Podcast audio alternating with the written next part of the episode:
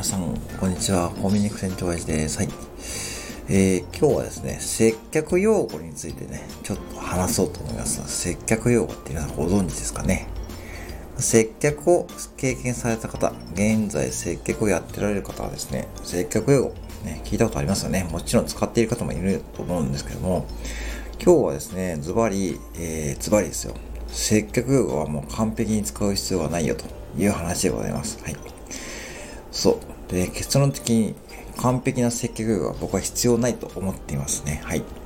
完璧なって意味ですよ。はい。完璧な。で、接客ならない用語ってありましたね。はい。早速ちょっと本題に入っていくんですけども。で、どういうことかというと、そう、接客ならない用語ね。えー、いらっしゃいませ。ありがとうございました。少々お待ちくださいませ。かしこまりました。恐れ入ります。申し訳ございません。お待たせしました。ってやつですね。はい。で、またお越しくださいませが、これ入るのかちょっとわかんないんですけども、まあ一般的にこのね、7つか8つね、その接客用語ってのがありますね。えー、今現状コンビニで働いている方、えー、例えばあとはファーストフードチェーンとかで働いている方、多分これを最初に教えてもらいますよね。うん、僕も教えてもらいました。で、コンビニ従業員になる前もこれをですね、再度教えてもらいました。えー、もちろん、えー知っていましたが、じゃあ使えるかって聞かれたですよ。二十何年以上接客をやっていて100%現場で使えるかって聞かれたら、えー、使えてません。はい、使えてません。多分、6割ぐらいですね。6割ぐらいしか多分使えてないです。これ、例えば受けてるお客様の6割ぐらいしか使えてないですね。うん。だから、かしこまりましたか分かりましたになっちゃいますね。っていう場面も、場面もあります。うん。これ無理ですね。僕の本音じゃ無理ですね。で、理由はもうこれ簡単でして、あのー、使ってる場面によってですね、ぎこちないサービスになっちゃうということです。で、具体的に言うと、例えばセブンイレブンって24時間やってますけども、その時間帯によってですね、こうお客様のこうね、こう、目的とかニーズが違うわけですよね。例えばもう朝は本当に皆さんね、急いでるお客様多いんで、コーヒー一杯でですね、そのクソ丁寧な接客は必要ないと思っています。その、うん。そのクソ丁寧なって言い方しますけど、うん。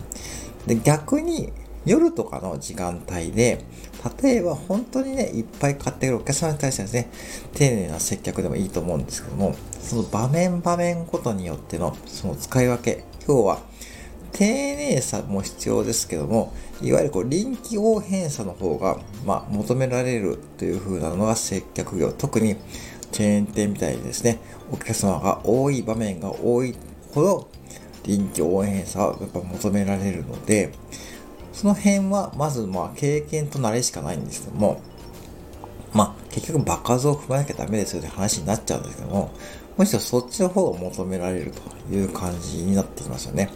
だから、申し訳ございませんとかでもね、すいませんでもね、まあ、大丈夫な場面もね、まあ、多々ありますからね。まあ、むしろそっちの方が僕は重要だと思っています。うん。で、意外にですね、あの、この接客用語って場面で広げると、突っ込まれるのはですね、この2つ。1000円からお預かりします。1000円になります。これわかりますかね ?1000 円からお預かりします。1000円になります。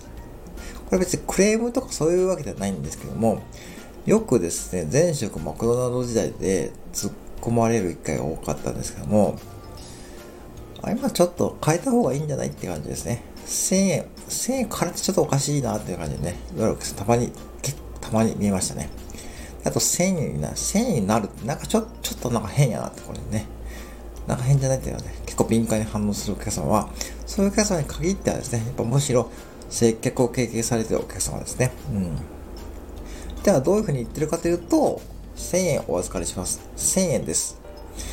まあ、ちょっとね、あの、そっけなく聞こえるかもしれないんですけども、僕自身はこれシンプルでいいと思ってるんで、うん、1000円になりますっていうのは1000円ですって、言い切ってた方が、なんかお客様も分かりやすいと思います。特にはマスクもしてるんで、まあ、こういうふうに言い切る対応をしないと分かりにくい場面も多々あるので、僕自身はこういうふうにしてますし、まあ、むしろこういう使い方をした方がいいよっていうふうに従業員さんにも教えてます。で、まあ、オーナーにもですね、もちろんこれは了承を得てるんで、まあ、オーナーも、まあ、前職マクドナルドで店長とかやられてたんで、この辺は結構ね、まあ、意識しているみたいですね。うん。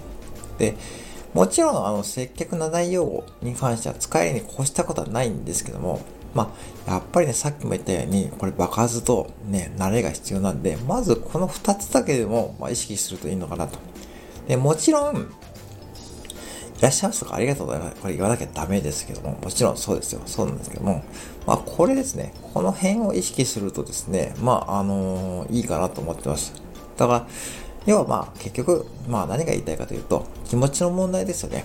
気持ちの問題。だから、こっちが明らかに、あの、ミスをしたのになんかね、こうね、謝らないとかね、なんか、言葉を使おうとして、なんかすぐ謝らなくて、なんか逆にそれがクレームになっちゃうってこともね、結構あるんですね。なんでそれ謝らんのって感じで、ね、様にね、言われる従業員さんもいるんで、まあそこをあまりこう意識しちゃうとですね、逆にこう使おうと思っても使えない場面があるんで、もうそこはもう今知ってる自分の言葉で置き換えてもいいと思ってるんで、だから本当にもう申し訳ございませんが、すいませんとかになってもいいですし、かしこまりましたが、わかりました。